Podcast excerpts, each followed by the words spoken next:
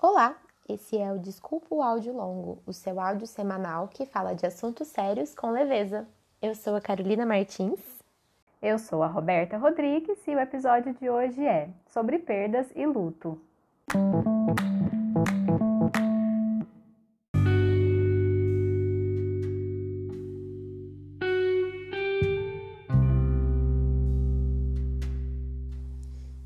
Naquela mesa ele sentava sempre e me dizia sempre o que é viver melhor.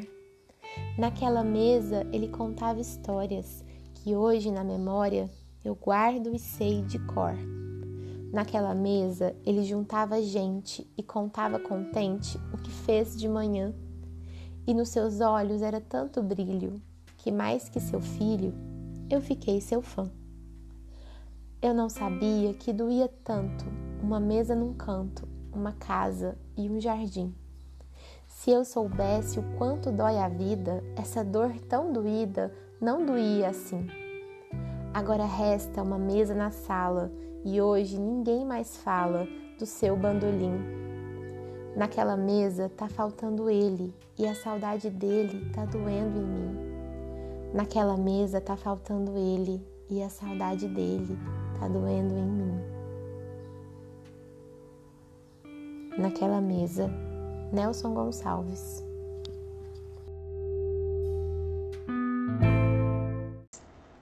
Perder dói, mas dói para cada um de um jeito. Os conceitos de perda e morte são construídos socialmente. Cada cultura constrói uma ideia diferente do, do que é ser humano, se relacionar, viver e, consequentemente, morrer. Podemos dizer que, ao menos em nossa cultura, da forma como vem sendo estabelecida, esse é um grande tabu, um assunto evitado a todo custo. O que acontece então em um ano em que nos aproximamos tanto da ideia concreta do fim da vida e do fim de sonhos que construímos com tanto zelo e cuidado? Já diziam os titãs: as flores de plástico não morrem, e não morrem simplesmente porque não vivem. Parece tão óbvio, então, por que será que nos é tão difícil falar sobre nossas perdas? É sobre esse terreno espinhoso, mas ao mesmo tempo fértil, que pretendemos caminhar hoje. Vem com a gente?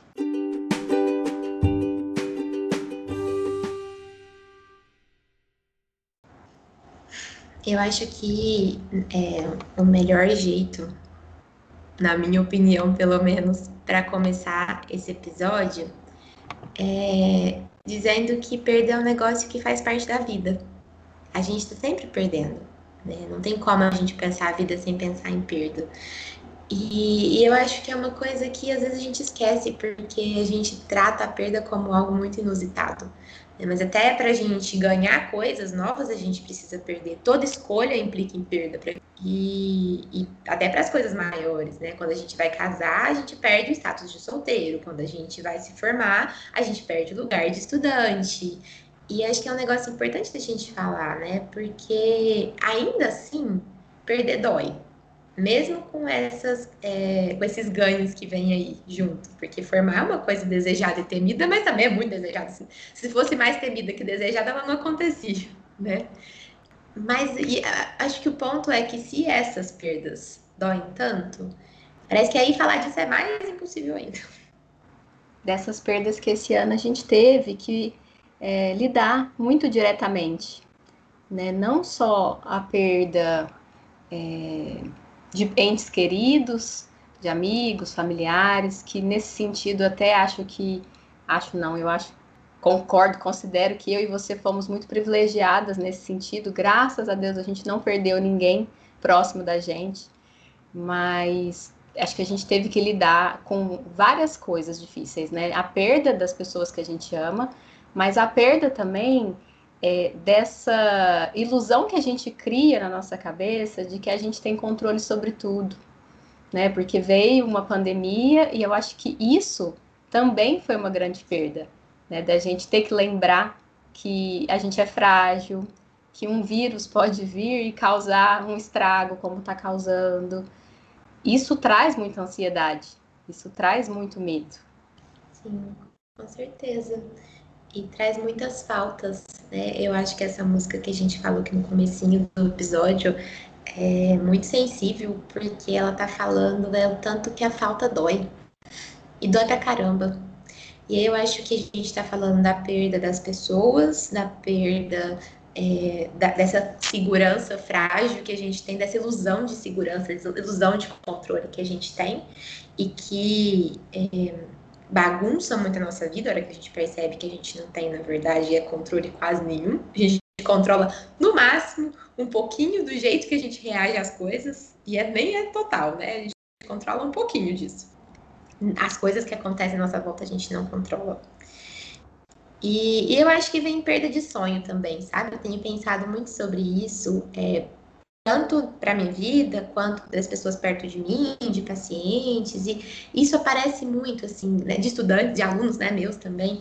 Isso apareceu muito assim, como uma pausa ou uma interrupção muito é, abrupta, ou mesmo uma perda total mesmo, de um sonho que estava sendo construído ali e que teve que ser colocado de lado, ou então que teve que existir um esforço gigante para ele ser ressignificado. Eu acho que isso também a gente perdeu muito.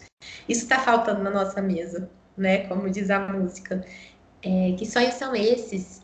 Eu vi uma tirinha esses dias para trás, muito sensível, inclusive, eu preciso até lembrar depois quem que foi que escreveu essa tirinha. Depois lá nos nossos stories eu marco, porque eu consigo resgatar no Instagram. É, mas falando que alguns sonhos precisam ir, ir embora, mas que ela tentava guardar alguns no bolso para eles não se perderem por completo. E eu acho que isso foi uma das tarefas que a gente teve que fazer esse ano, né? De pensar o que, que a gente está perdendo, o que, que é impossível ser resgatado e o que, que a gente também tem que pôr em modo de espera. Sim, sim. E pôr no modo de espera é muito difícil, né? Porque a gente uhum. tem uma ânsia de que as coisas aconteçam, né? No nosso tempo, ou no tempo que a gente planejou, talvez sonhos de viagens, de intercâmbios. É, isso eu tenho tido esse contato também com algumas pessoas, e o tanto que isso envolve ter que abrir mão daquele sonho que foi pensado tão cuidadosamente. E é muito difícil, às vezes a gente fica tão triste com o que a gente perdeu em termos de projeto e de sonho, que é difícil a gente considerar que a gente pode esperar um pouquinho e pode reviver ou pôr em ação, em prática, aquele sonho. Você foi falando, a lembrança que me veio, nem sei se faz sentido, mas eu lembrei do livro Diário de Anne Frank, do quanto que estava num momento de perda, é, da, perda da liberdade, perda da vida, né, uhum. para um estado um de sobrevivência, isso, Sim. de ficar num, num cativeiro, num, né, num lugar escondido. E o quanto que no livro ela continua sonhando. Ela continua sonhando e pensando e criando futuros possíveis. É, acho que por isso que eu, que eu pensei. E até, a hora que você citou o livro, até apertou o peito aqui, sabe? Porque é um livro muito sensível mesmo. E é um livro muito sensível e eu acho que o mais legal ali é que, mesmo num contexto de tanta morte, existia muita vida. É isso que a gente está falando quando a gente fala do sonho, né? Isso que eu entendi do que você disse. Ela permanecer sonhando ali, mesmo sem ter muita garantia de que aqueles sonhos pudessem acontecer, né? Virar realidade, é vida. Né? Uma vez eu escutei nossa, eu vou falar isso aqui, isso aqui era pra poder fechar no roteiro, na ideia do roteiro, mas eu acho que isso veio na minha cabeça agora, então dane-se. no controlo também, do jeito que as coisas aparecem na minha cabeça. mas teve, a minha supervisora falou pra mim assim, que, que uma vez a gente estava falando sobre vida e morte, na verdade, né? Sobre essa coisa de sentido da vida e como o sentido da vida está em a gente poder viver uma vida que a gente entende que é nossa, que a gente se apropria daquilo e tudo mais. E aí, ela acabou falando uma frase que me marcou muito, porque ela faz muito sentido para mim, sabe? Que o sentido da vida não tá no fim, mas tá no meio, tá no processo, tá no acontecer. Não tá onde a gente acha que vai chegar, onde a gente quer chegar, onde a gente tem medo de que chegue. Tá? O que, que a gente vive até que isso aconteça. E eu acho que, que por mais que tenha vários pontos que a gente possa chegar durante a vida toda, o ponto final real é a morte. Então, o sentido tá no que a gente vive até lá sabe? Que o mais importante não é, é, não foi falando sobre esse assunto, mas a repercussão ficou isso dentro de mim. Que o mais importante ali não é que todo mundo vai morrer no final. Daí o um negócio também pra gente conversar sobre, porque é uma grande certeza e ao mesmo tempo ninguém quer acreditar que isso seja real, né? mas que a gente tem condição de viver algo, coisas muito importantes até esse final, é, dentro da nossa das nossas questões. E acho que Anne Frank é um ótimo exemplo disso, sabe? Porque ela teve um final muito é, acelerado pelo contexto que ela vivia, uma história dilaceradora, acho que a angústia está muito aí, mas ela viveu muito o processo, e isso é muito bonito. Sim, sim. Nossa, você falou isso, eu me lembrei do grupo de estudos que eu tive no final de semana, no, no último final de semana, e, e, eu fiquei sabendo de uma história, né, de um, uma pessoa, um menino, que descobriu uma doença muito grave e que ele ia viver até, acho que seus 20 anos, alguma coisa assim. E o quanto que, quando eles descobriram isso, né, desse fim da vida tão cedo, a família ficou muito angustiada, muito triste, muito né, deprimida, enfim. E com uma sensação de que, assim, ele não ia casar, ele não ia ter filho, ele não ia ter é, né, experiências importantes na vida. E, e um, uma perda né, muito grande e uma tristeza muito grande dessa família de perceber isso né, tão claramente.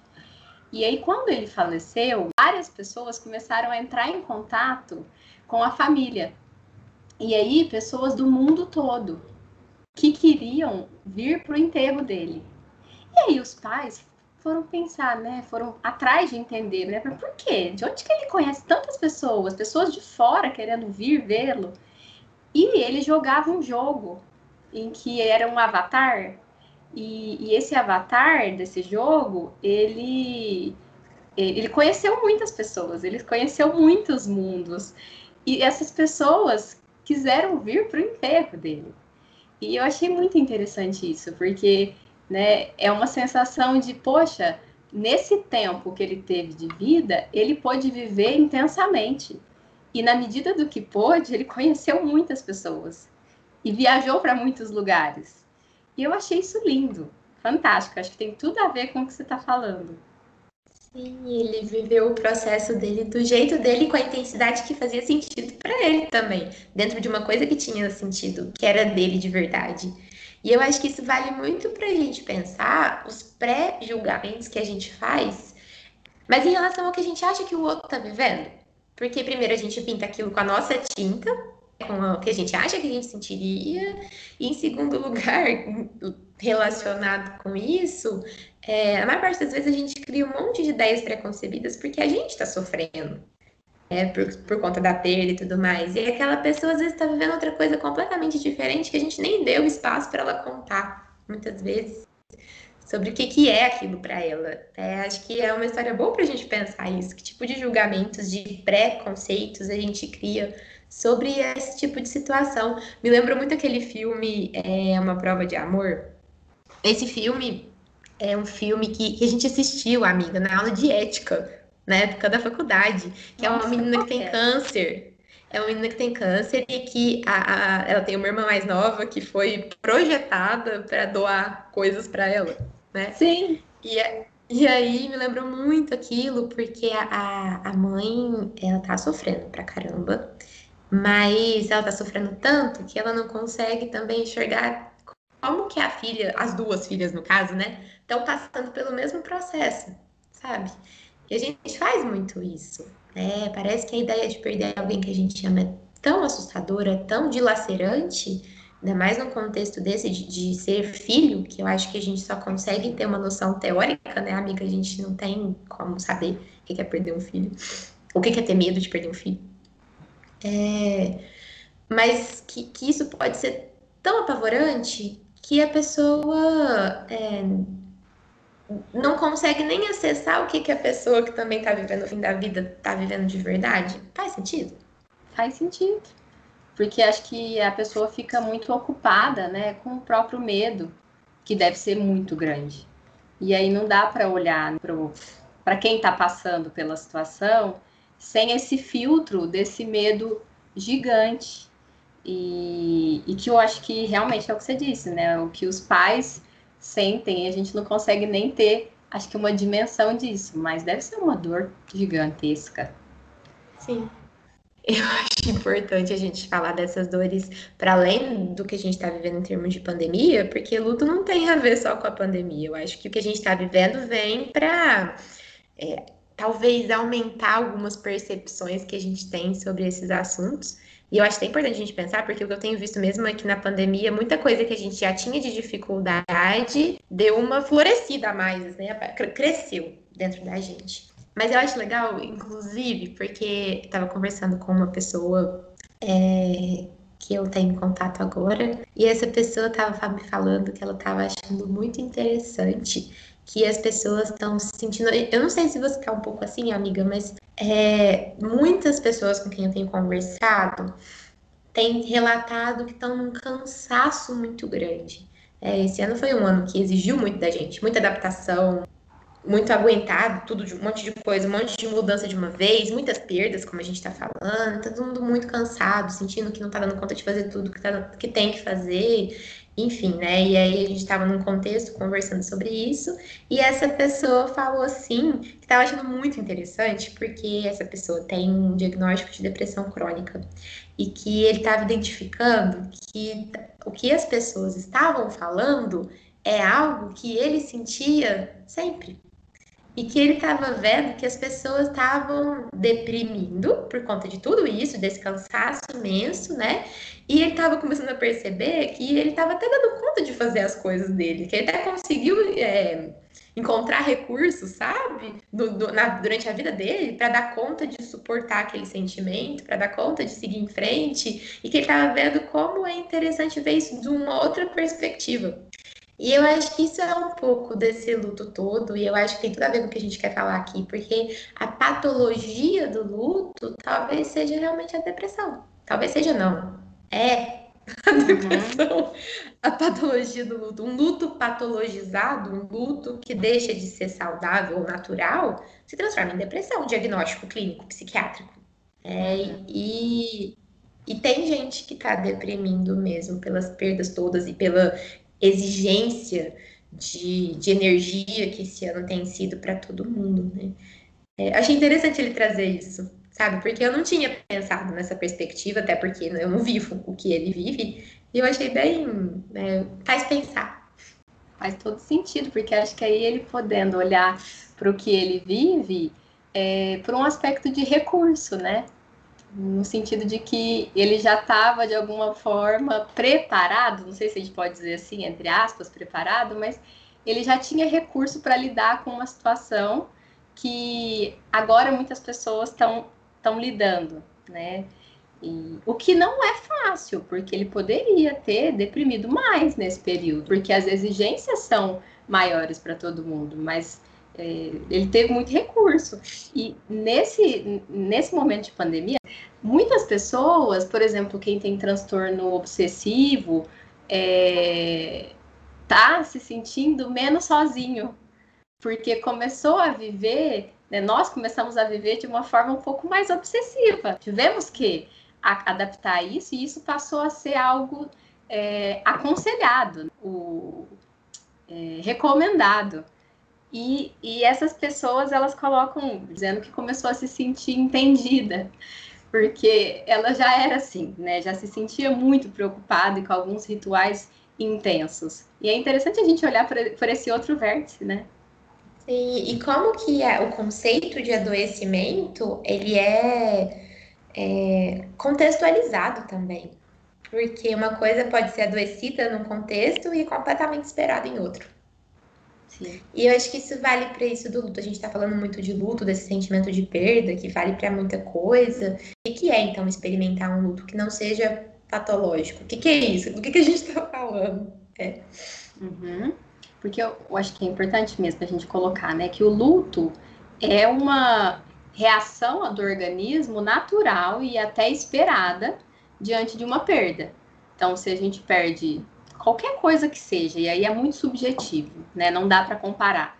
Né? Talvez você perde uma funcionalidade na vida, perde um emprego, perde um status, como você estava falando, passa de um status de, sei lá, solteiro para namorando, enfim, é muito subjetivo. Quando a gente passa por algum momento de perda, é, a gente ter uma reação de entristecimento, é, vontade de ficar mais quieto, não conseguir estar tá muito é, energizado para fazer coisas com outras pessoas e sair e estar tá em contato com as pessoas. Isso tudo é muito natural, porque é um momento em que a pessoa precisa voltar a energia para dentro dela e, e faz parte, né? Esse é um processo natural que faz parte da perda. É saudável que isso aconteça. Sim, e isso precisa ser respeitado pela pessoa e por quem está perto, sabe? Então, tentando aprofundar ainda mais aí nessa explicação, vou tentar trazer Freud aqui.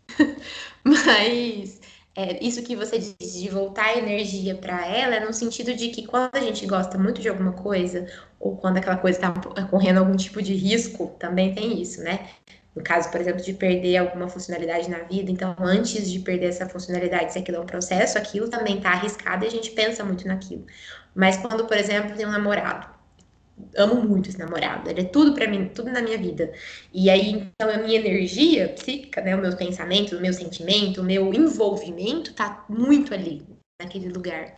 E aquilo é muito importante para mim. Se eu perco aquela pessoa, eu preciso fazer esse movimento de voltar essa energia de volta para mim, senão eu vou ficar presa ali naquela pessoa e nada mais vai acontecer na minha vida, porque senão vai, vai tudo para lá. Né? Então eu preciso voltar isso para mim, preciso poder sentir tudo aquilo que eu estou sentindo. É por isso que eu disse que precisa ser respeitado. Para depois, à medida que eu for dando conta de, de entender o que aconteceu, elaborar o que aconteceu, que é essa palavra que a gente tanto ama dentro da psicanálise, né?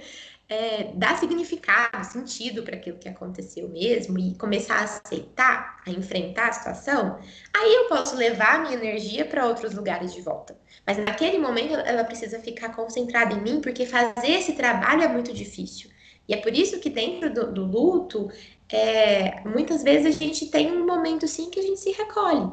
Né? A gente passa por, pelas ditas fases do luto, uhum. que eu uhum. acho que é legal a gente reforçar que elas não são uma escadinha, elas são cíclicas e acontecem para cada pessoa numa ordem.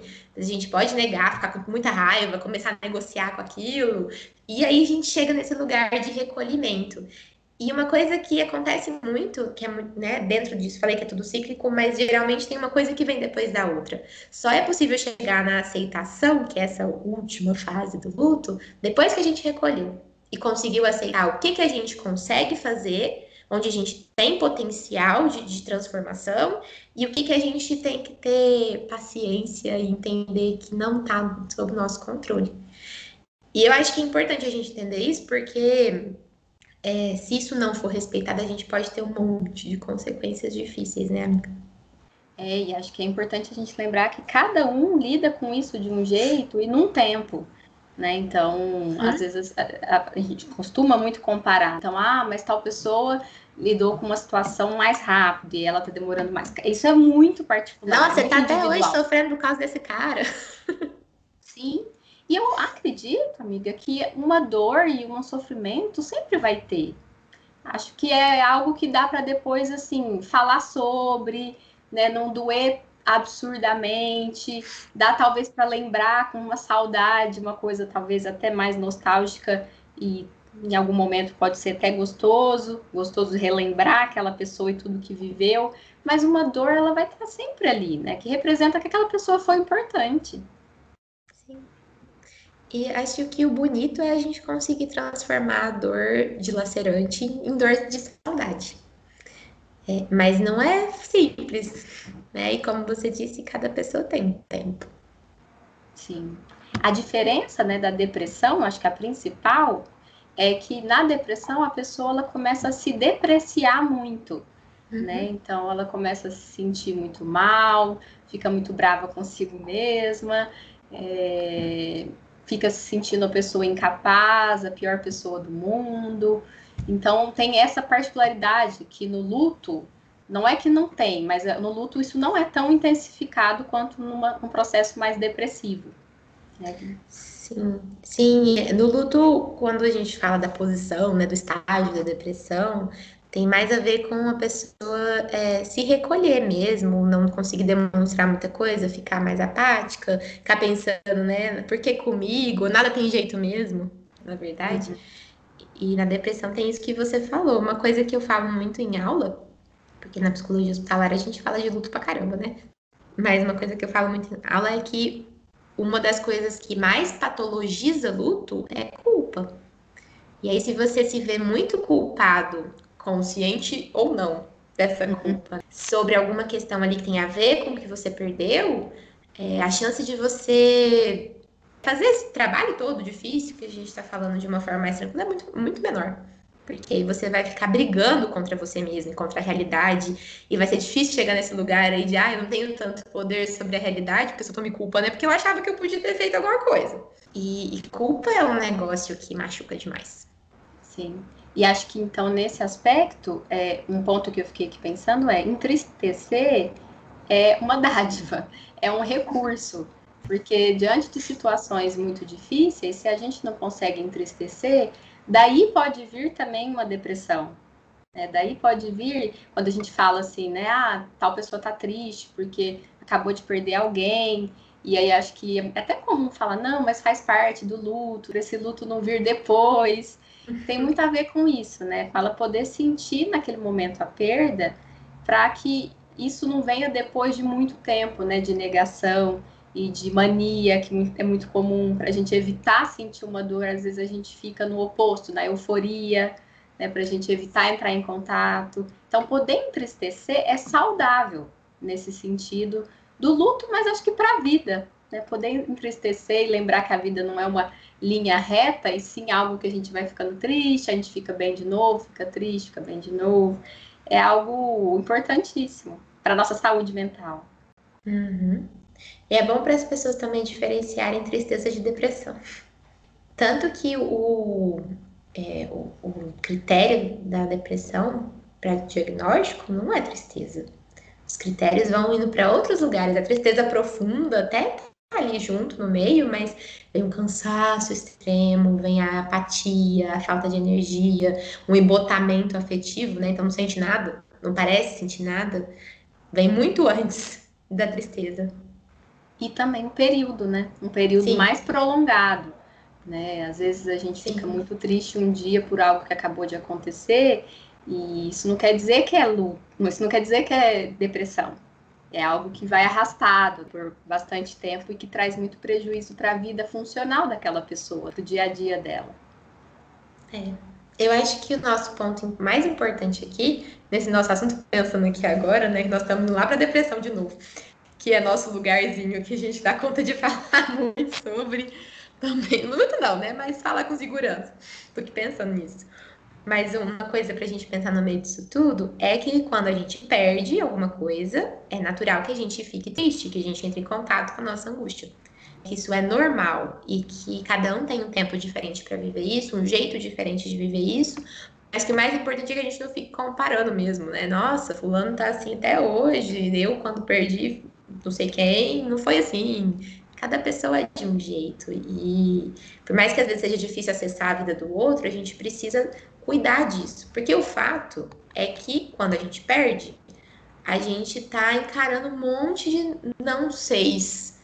Não sei se ficou claro o que eu disse, mas um monte de coisas que a gente não sabe o que, que vai acontecer, uma realidade que a gente não conhece. E isso pode ser meio desesperador. Uhum. Costuma ser, né? Muito desesperador todos os desconhecidos da vida. E é interessante isso, né? De que a vida, é, a gente sabe desde o início que a gente vai morrer, mas é uma certeza que a gente tende a não estar tá com ela constantemente próximo da gente. E eu acho que faz sentido, né? porque se a gente fica todos os dias com essa sensação de que a gente pode morrer, a gente também não vive. Então é uhum. importante que a gente esqueça um pouco também, até quando a gente tem uma síndrome do pânico, um pânico que vai aparecendo na pessoa, é esse medo de morrer constantemente. Então, acho que ter essa percepção sempre dentro da gente nem, nem é saudável, nem dá, a gente nem dá conta. Uhum. Mas também deixar ela tão afastada em que a gente né, se esqueça que, que existe também não é também não é saudável. Sim, aí é negar demais. Isso tem uma coisa que a gente, que a gente em termos de sociedade, porque eu não acho que eu tenha feito isso, só a, a isentona, né? Mas nesse sentido, eu realmente acho que eu não tenho feito isso. mas é uma coisa que socialmente aconteceu muito forte foi negar a pandemia. Né? Uhum. Né? Negar risco, negar que está acontecendo, negar que é real, negar, negar a realidade. Né? E, e, a gente tem isso muito como recurso quando acontece uma coisa que desestrutura a gente demais. E a ideia de morte faz isso com a gente, ela desestrutura. É nossa ansiedade mor. Quando a gente está com sintomas de transtorno do pânico, por exemplo, ou então uma crise de ansiedade muito forte, se a gente for tentando puxar, é, acompanhar o pensamento da pessoa, para onde que ele está indo, para onde que ele está indo, para onde que ele está indo, o que, que pode acontecer, o que, que pode acontecer, o que, que pode acontecer, a gente vai chegar na morte. Sim. Que eu acho que é da morte que deriva a nossa angústia, não é?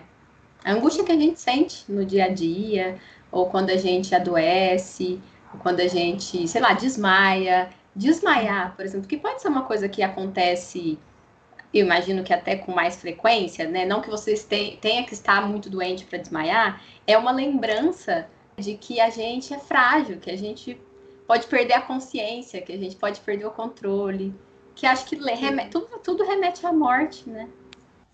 Sim, é, é, remete à nossa ideia de que a gente tem fim, que a gente vai acabar em algum momento. E isso pode ser muito, muito, muito desesperador. E uma coisa que eu fiquei pensando quando a gente estava é, se propondo falar desse assunto é que tem muita coisa produzida sobre isso, né? A gente gosta sempre de citar, de a gente dar indicação na caixa de Pandora, inclusive foi dificílimo para mim pensar o que pôr lá, porque tem muita coisa já. É, e, e, eu acho que não é à toa, né? Se nossa angústia principal, nossa angústia para onde todas as outras se remetem é a da morte, o que a gente vai fazer com isso é, é claro que é para cada um, mas é produzir qualquer coisa. Num, num estado saudável de mente, é, aquilo vira produção, de alguma forma. Seja por estudo, seja por arte. E na arte tem muita coisa que fala sobre fim, sobre perda. Seja a perda de um amor, isso é o que mais existe. Até os filmes mais românticos do mundo incluem a perda ali no meio. E mesmo da perda da vida. É, tem muita música, filme, série, livro, é, enfim, quadro. Tem um quadro que eu acho maravilhoso, inclusive, chama Morte e Vida, do Gustavo Klimt. Não sei nem se fala assim o Klimt, eu acho que é. E ele é, assim, lindo, porque ele faz isso, sabe? Assim, ele, ele faz isso que, que eu acho que a gente nem falou ainda, mas que é onde a gente quer chegar, que morte e vida são coisas que se intercalam, sabe? Que se conectam. Ah, e, mas ele é muito legal porque ele vai fazendo contorno, né? Tem a figura da morte e a figura, ou as figuras, ele compõe uma coisa só da vida, que inclui gente de tudo quanto é jeito, e, e idade, na verdade, né? O jeito mais ou menos o mesmo. Mas o contorno da morte encaixa de longe no contorno da vida. Isso eu acho fantástico nesse quadro. Eu acho que é um dos lugares que a gente quer chegar, né, amiga? Que não dá para pensar em morte sem pensar em vida, e não dá para pensar em vida sem pensar em morte. Sabe o que eu estava reparando olhando o quadro? O quanto que para a gente falar de morte, né, nossa representação de morte é assustadora, né? Até em termos uhum. de é caveira, é escuro, é, não é uma figura aconchegante, né? É uma, é uma imagem que a gente quer afastar. Não tende a ser uma figura bonita tem de ser uma figura feia. E aí eu tenho dois exemplos de contrário disso, mas que justamente por serem contrários, gera é, até espanto para que a gente vê, né? O primeiro é a ideia de morte na cultura mexicana, que tem aquela caveira maravilhosa, sabe? Uhum. Uhum. E essa, eu não acho que seja uma caveira que espanta, ela é muito bonita, um monte de gente tem aquilo tatuado, e até os filmes, né, que, que tem é isso representado, tem, traz de um jeito muito legal. Tem um filme que chama Festa no Céu, que é um filme, eu acho que é mexicano, inclusive. Uhum. Que é muito bonitinho e a morte é linda, sabe? Ela é linda no filme. E tem também é, uma série em quadrinhos, que é graphic, graphic novel, né? Que o Thiago ama muito, que é, chama Sandman. E no, o Sandman tem, são, são tantos irmãos, um dos irmãos dele é a morte. A morte é muito legal. Ela é maravilhosa. Eu li os quadrinhos dela, né, a história dela, assim, muito interessante o jeito que aborda a morte e ela não é, é, feia, sabe assim? Ela não uhum. é uma, uma, figura que se quer. Nossa, que coisa horrível, tô vendo isso aqui, né? Geralmente é um negócio assustador e horrível e coisa de Halloween, né? Ela não é assim. E como isso gera espanto quando a gente encontra um personagem morte que não é bizarro ou assustador, né? a, a cultura ocidental olha muito assim para a morte, né? Estou pensando na cultura oriental. Se bem que o México, né, a gente está falando é ocidental, mas acho que sempre me vem a ideia do, do Japão, o jeito que eles lidam com a morte, até com o suicídio, né? Tem uma, uma ideia assim de honra, até quando alguém que é responsável por, pela segurança no Japão e, e, a pessoa falha, não sei se você já viu isso, né? Que ela, ela tem uma, uma sensação ali de. Bom, tem, tem toda uma questão de que ela se sente mal porque ela não conseguiu fazer o que ela tinha que fazer. Mas até a, a forma né, da morte, da pessoa ter que se sacrificar, é, parece que tem um ritual bonito em torno disso. E tem uma. A ideia do suicídio aparece muito no livro do Walter Guimarães, acho que já até falei isso aqui né, do, da ideia de que eles se integram à natureza. É algo de, de retornar à origem, e não como algo de preciso negar a todo custo e me afastar dessa ideia. Sim, e que louco a gente poder olhar para um negócio tão tabu, porque se morte já é tabu, suicídio é três vezes mais, mais né? ainda. Né? É, tão tabu de um jeito tão diferente. Entra no negócio da, da eutanásia também, e aí eu quero deixar claro que, que, o meu pensamento pessoal sobre a eutanásia é que ela não é uma boa ideia, mas que, que cabe a gente pensar sobre como outras pessoas veem isso, né? Que, que, que pode ser uma escolha. E como isso é louco pensar, como, como choca com os valores que a gente vai construindo sobre o que, que é vida, sobre o que, que, né, que, que tem que ser preservado a todo custo. E um pouco disso que a gente tem de valor é defendido também. É para a gente não entrar em contato com essas coisas todas difíceis. Né? Uhum, sim. Para proteger a gente, né? De lidar com essa angústia impensável. Faz parte, para a gente poder sobreviver e viver. Sim, e, e, precisa, né? Não é, uma, é, A gente fala de defesa, parece que a gente tá falando mal das coisas, né? Nossas defesas são super necessárias. Você falou da, da cultura japonesa e desses rituais, e eu lembrei de um filme que eu assisti quando eu fiz um curso de tanatologia. Para quem não sabe, tanatologia é. É o que? Uma teoria? Ciência? Ai, uma ciência, é. Busca estudar, tem como objetivo estudar é, o processo de morte e morrer e como as pessoas lidam com os lutos. E, e nesse curso que eu fiz, muito legal, inclusive, indico. Fica lá nas indicações depois da Vera. Ele, ela trouxe um filme que chama A Partida, que é um filme, eu não sei se ele é japonês, mas ele retrata a cultura japonesa. E vai mostrando um homem que trabalhava num, numa funerária japonesa e que existia uma vergonha em trabalhar com os corpos, mas ao mesmo tempo vai mostrando como ele vai aprendendo, né, o, o processo deles, o ritual deles, no caso, é, é, era um crematório, mas precisava ter toda uma preparação do corpo antes. Inclusive aqui no Brasil isso também é um trabalho cheio de estigma, né, das pessoas trabalharem com isso, mas também é muito necessário. Eu acho que é uma, uhum. um lugar de onde nunca, para onde nunca vai faltar trabalho, porque, enfim, por tudo que a gente está falando. E eu achei muito legal, assim, o jeito que vai mostrando a sensibilidade que esse preparo inclui, sabe? O respeito com, com o corpo daquela pessoa, com a história daquela pessoa, e o processo do ritual mesmo de despedida. E eu acho que esse é um assunto que a gente queria falar também sobre, né? Como esses rituais são importantes, é, é quando a gente também aceita, começa a, a cair a ficha do que está acontecendo.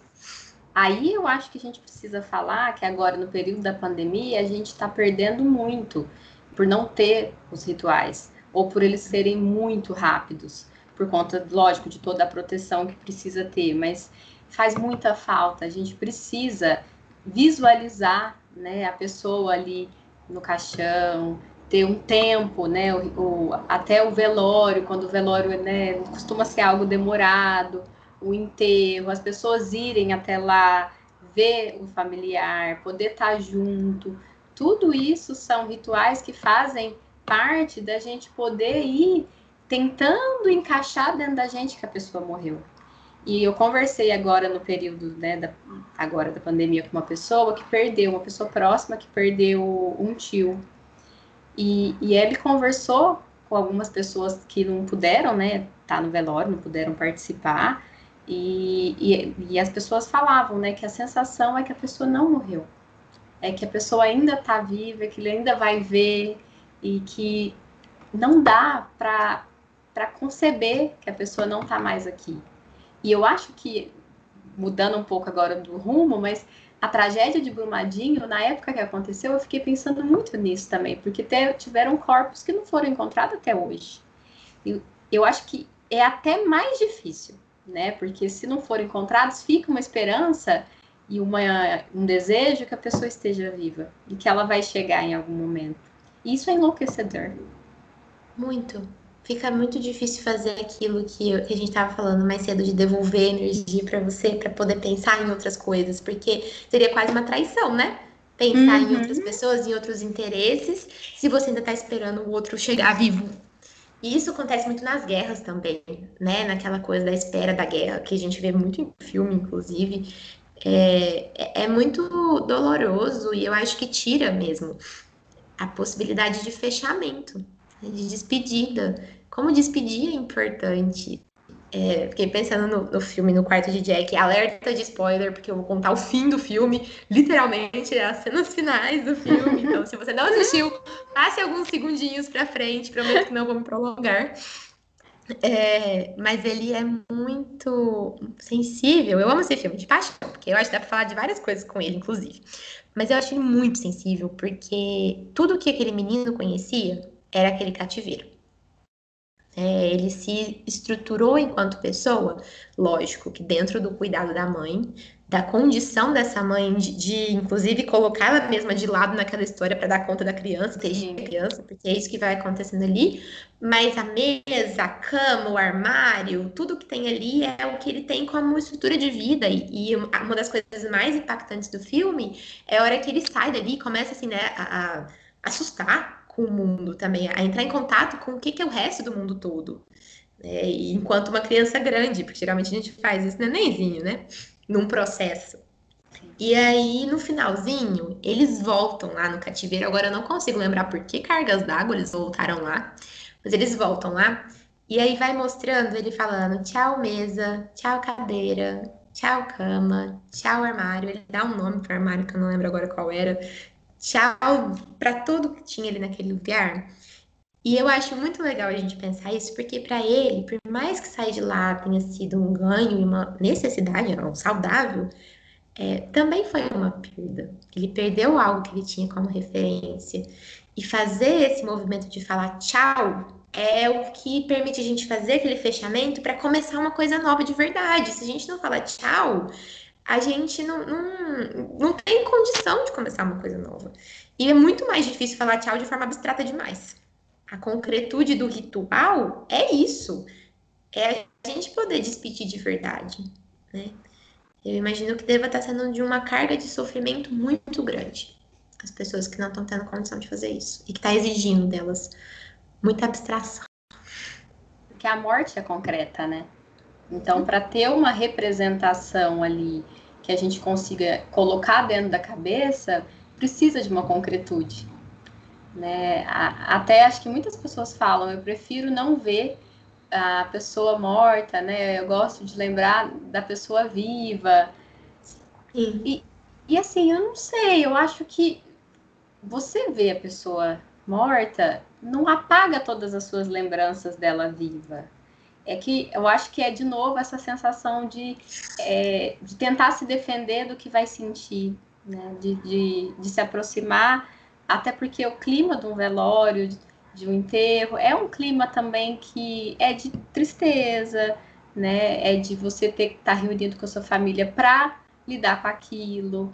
Então, acho que também é uma forma né, de se defender da, da sensação, do sentimento, da emoção que gera né, todo o ritual. Com certeza. E, de novo, né, que se aquela pessoa precisa daquilo, aquilo precisa ser respeitado. É muito mais agressivo falar para ela, não tem que lá ver sim, vai lá e levar a pessoa à força para ver. Isso é horrível. Mas também cabe pensar por que, que ela tá se protegendo tanto, do que, que ela tá se protegendo tanto. Sim. Que eu acho que é disso tudo que a gente tá falando aqui agora, né? De tanta dor. Até com criança, né? É, a gente precisa tentar falar de um jeito lógico, real do que aconteceu, que caiba para aquela criança, para a idade da criança, mas é sempre importante falar a verdade e de um jeito tentar ser o mais concreto possível. Porque às vezes a gente fala de algum jeito que a criança fica mais confusa. Sim, até essa coisa de, muito, muito, muito comum é, de falar que a, pessoa virou estrelinha no Estrela. céu. É, vamos ser canceladas por isso, porque todo mundo fala. Mas para uma criança muito pequena, ela cria aquilo como concreto, sabe? Uma criança mais velha já tem noção de finitude da vida, e isso é uma, um ganho, né, da capa, nossa capacidade cognitiva. Mas uma criança pititica, ela acredita plenamente que, tá, que é uma estrela. E a gente não, não, sabe, pode até ser que seja, vai saber, assim, a gente sabe que estrela não é isso, né? Mas sei lá, é, é, esse é o grande problema, né? A gente não sabe o que, acontece depois, mas se tem um depois, inclusive. Mas é, é importante que a gente cuide para que a criança não fantasie em excesso. Porque a gente não tende a fantasiar coisas muito boas em relação a isso, não. Nossa fantasia não tende a ser as mais lindas e tranquilas, tende a ser uma turbulência danada.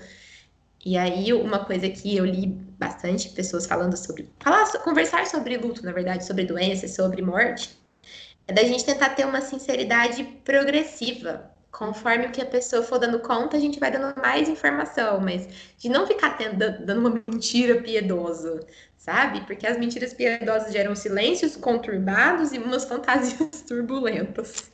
Uhum. Sim. É que acho que aí tem a ver com o adulto também ter que lidar com a frustração própria, primeiro, né? De perceber que aquilo aconteceu e que ele vai ter que lidar com aquilo, para depois também achar um jeito de lidar com aquilo, ajudando o filho, no caso, se for o filho, né? Ajudar a criança a entender é muito difícil mesmo. Não é fácil, não. Eu acho que a gente talvez seja cancelado aí, mas assim, acho que é, vou ajudar a gente nesse sentido de que a gente não tem filho, né? E talvez num momento de grande angústia, um pai falar que virou estrelinha numa certa idade, sei lá, talvez é o que o pai dá conta, né? E que talvez daqui a um tempo aquela criança tenha, né, já um, um ego, um, uma mente, né, já mais construída, que dê conta, dá para ir também ir transformando é, o que foi dito. Sim, nada é sem solução. Se as coisas fossem sem solução, nossa profissão não existia. né? Se fosse dado como pronto e pronto, acabou, nunca mais fala nisso, a gente não existia. Aliás, certeza. a gente existia, né, amiga? A gente não existiria enquanto psicóloga. é, eu acho que, que é uma coisa importante de ir pensando. Se a gente tem condição de pensar é, em falar para a criança o que realmente está acontecendo, que a gente possa tentar fazer isso. Né? Isso, uhum. isso é até um momento de elaboração. A hora que a gente acha jeito de falar para a criança, a gente também é, acha jeito de falar aquilo para a gente. Sim.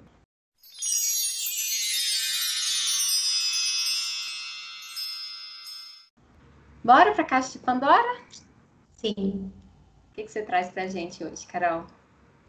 Então, como eu comentei mais cedo, foi muito difícil pensar no que colocar. Não sei se você viu, mas a gente foi montando o roteiro e aí eu enfiei um monte de coisas Muita. que me inspiram e coisas que eu já vi, etc. Inclusive, preparem os stories que vai vir muita indicação. mas o que eu queria colocar no episódio hoje são três coisas que eu escolhi. O primeiro é um filme que chama Sete Minutos Antes da Meia-Noite, que é maravilhoso, muito sensível, dolorido, até porque eu acho que para falar desse assunto é difícil não ser dolorido, mas ele traz de uma forma muito. É, ao mesmo tempo abstrata e crua. Não sei se você concorda comigo, mas é, é, é junto isso, uhum. é, esse processo mesmo de elaboração, de sentir dor e de o que, que faz com a dor, né? A medida da, da fantasia também, do que acontece dentro da gente. Então, ele é muito sensível. Eu não vou contar mais muita coisa, mas tem a ver com o processo de luto de um menino em relação à doença da mãe. E fica aí minha indicação. Ele é da Netflix, tá disponível na Netflix, e eu acho que ele é da Netflix mesmo, produção da Netflix. A outra coisa que eu queria indicar é o livro A Morte é um Dia que Vale a Pena Viver, da Ana Cláudia Quintana Arantes. Ela é uma médica que tem formação em cuidados paliativos, ela tem sido uma referência, inclusive, em cuidados paliativos. Tem um, um TEDx, eu acho que é TEDx dela, que, que ela fala sobre isso, que é fantástico. O vídeo também cabe na indicação. É, mas o livro é muito gostoso de ler, ela vai contando o percurso dela, é, com contato com esse conceito que é tão é, reprimido dentro da gente e, né, e, e, tem uma certa repulsa nas pessoas para falar disso e como ela foi estabelecendo contato com isso e como ela também foi sofrendo com isso. Eu acho isso muito legal porque a gente idealiza que quem trabalha com esse conceito de morte está ótimo, né? Assim, é super pleno, realizado e não sofre. Nada disso. E eu acho muito legal, assim, esse livro para a gente pensar essas coisas. É, é muito gostoso de ler. E por último, eu quero indicar o filme Up, Altas Aventuras, que é uma animação muito linda e que traz mesmo esse processo de, de, de, elaboração mesmo. A historinha do começo já, já servia como curta e já era um curta que, que mexia com a gente. E aí, à medida que as coisas vão acontecendo com ele, com o menino, é, é, é, muito gostoso de assistir esse é menos angustiante. Ele faz chorar, porque todas as animações atualmente fazem chorar, né? Não sei o que tá acontecendo. Mas ele é muito gostoso de assistir e aí cabe como uma indicação um tantinho mais leve do que as outras duas também. É... E você, Rô? O que, que você indica para nós? Mas eu tava pensando aqui, os filmes infantis, eles trazem tanta carga sempre afetiva, né? Muita. É que eu acho que quando eu era criança, eu não sei se eu tinha noção de quanta coisa que vinha, sabe? Agora eu vem, agora assistindo os filmes infantis, eu penso, gente, mas parece que tem mais carga afetiva do que os filmes de adulto. Eu acho que tem, mas eu também achei, pode ser que eu esteja pensando isso porque, enfim, porque eu tô contaminada pelo que eu penso hoje, pelo que eu vejo hoje, né? Mas eu acho que é diferente do que eram os filmes infantis da nossa época. Sei lá, Rei Leão tem uma carga afetiva imensa. Né? Sei lá, Bambi é um filme para ter muitas, muitos sentimentos de depressão no final, porque ele é muito pesado. Mas eu acho que o jeito que essas animações têm sido trabalhadas hoje em dia é, acessam a gente de uma outra forma. Não sei o que você acha, mas mudou um pouco a fórmula. Sim, sim, eu acho que sim. Não é do mesmo jeito. E parece que tem sempre um, uma construção, né, de um de algo até meio didático, mas não de um jeito muito pouco ah, elaborado. É uhum. elaborado, né? É, é sutil. Ah, é, eu gosto, adoro também. Mas, mas eu vou indicar hoje é, filmes que não são infantis. É, o primeiro é Beleza Oculta. É um filme que está disponível na Netflix, eu acho. E mostra a história de um, um, um cara que ele entra em depressão após ter uma tragédia na vida dele. E ele fica passando bem por essas fases que a gente estava falando aí, né, do luto. E, bom, não sei se eu coloco muitas coisas, mas ele começa a escrever algumas cartas para a morte, o tempo e o amor. E é a partir disso, dessas cartas que ele escreve, que vai se desenrolando a história e também os sentimentos dele em relação a essa depressão, a esse luto que ele vai tentando elaborar. É um filme bem legal, acho que vale bastante a pena e tem tudo a ver com o que a gente está falando. Uhum. O outro filme é um filme queridinho, assim, super gostoso. Acho que muitas pessoas já vão ter assistido. E ele já é mais antigo, de 2007, que é o PS Eu Te Amo. Que é um filme. Eu adoro, adoro filmes de drama. E de drama, assim, como é o PS Eu Te Amo, porque é romance e ao mesmo tempo tem um drama e é uma história que chora. Ó, esse é um filme para chorar bastante. Então já é. fica aí com um lencinho do lado. Que é uma, uma mulher que ela é casada e começa nela muito feliz, realizada, e infelizmente ele fica doente e morre. Acho que isso eu já tenho que colocar, né, amiga? Porque isso que... nem é spoilers, faz parte da sinopse do filme. É, então. e aí ele ele deixa, né, algumas coisas ali para para facilitar, eu acho, o processo de luto dela. E aí vai mostrando ela lidando com, com a perda, com a falta, e de um jeito muito, muito, muito emocionante. Isso é, é outra indicação. E por último, é uma animação que eu, eu vi agora, pesquisando sobre o tema, que chama A Casa em Cubinhos. É uma animação de 12 é minutos, é um curta-metragem que mostra a história de um velhinho solitário em uma cidade que vai sendo inundada. e conforme a água vai subindo, ele vai crescendo, vai construindo tijolos e vai crescendo essa casa. E aí vai mostrando também ele lidando com lembranças, com situações que estão no passado. E acho que mostra mais uma vez essa situação da elaboração da solidão, da elaboração que vai sendo feita a partir de muita lembrança das coisas que são vividas na, na vida, com a perda. Então, acho que são é, indicações que podem ajudar a gente a entender melhor na prática e como que lida com o luto. Adorei esse curso, eu não, nunca assisti, ia estar aqui abertinho na minha guia, nas minhas mil guias, né? Você sabe que eu tenho um montão de coisa a ver, mas tá aqui aberto para eu assistir depois. Fique pensando, conforme você foi falando do PS Eu Te Amo, que eu tenho um monte de análises sobre esse filme, para falar a verdade, sabe? E que deu até vontade da gente fazer um episódio só sobre o filme, tipo, sabe? Estrinchando. Estrinchando? Essa palavra é um péssimo. Porque eu quero falar. Hã? De, de destrinchando, estrunchando. Estrinchar é outra coisa. Mas enfim, né? Destrinchando um pouco mais esse filme, quem sabe a gente faz um episódio sobre ele. Ele cabe muitas, muitas reflexões, muitas análises. A gente queria finalizar esse episódio hoje. É falando ainda sobre como a gente sabe que está muito difícil viver todas essas questões de luto nesse momento, por N motivos, N fatores, mas principalmente a gente queria deixar nossa homenagem, nosso respeito e compaixão também às famílias de todas as pessoas que já morreram por Covid-19, para vocês terem uma ideia dos números, porque acho que depois de um tempo a gente perdeu um pouco do contato com os números. No Brasil, hoje, no dia que a gravação está sendo feita, dia 18 de novembro, foram mais de 166 mil pessoas. Tem um número de 166.699 pessoas. No mundo, o mundo é de 1 milhão 338 mil e 100. É muita gente, né? E acho que é importante a gente deixar aqui os números para a gente tentar realmente se colocar no lugar, né? Dessas pessoas. São muitas pessoas que perderam alguém. E a gente coloca aqui todo o nosso carinho, nosso respeito e força, né, para essas famílias.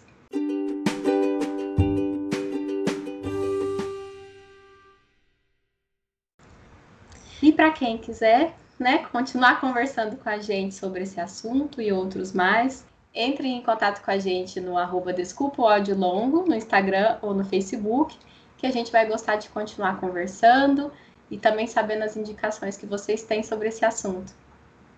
Sim, estaremos esperando por vocês lá.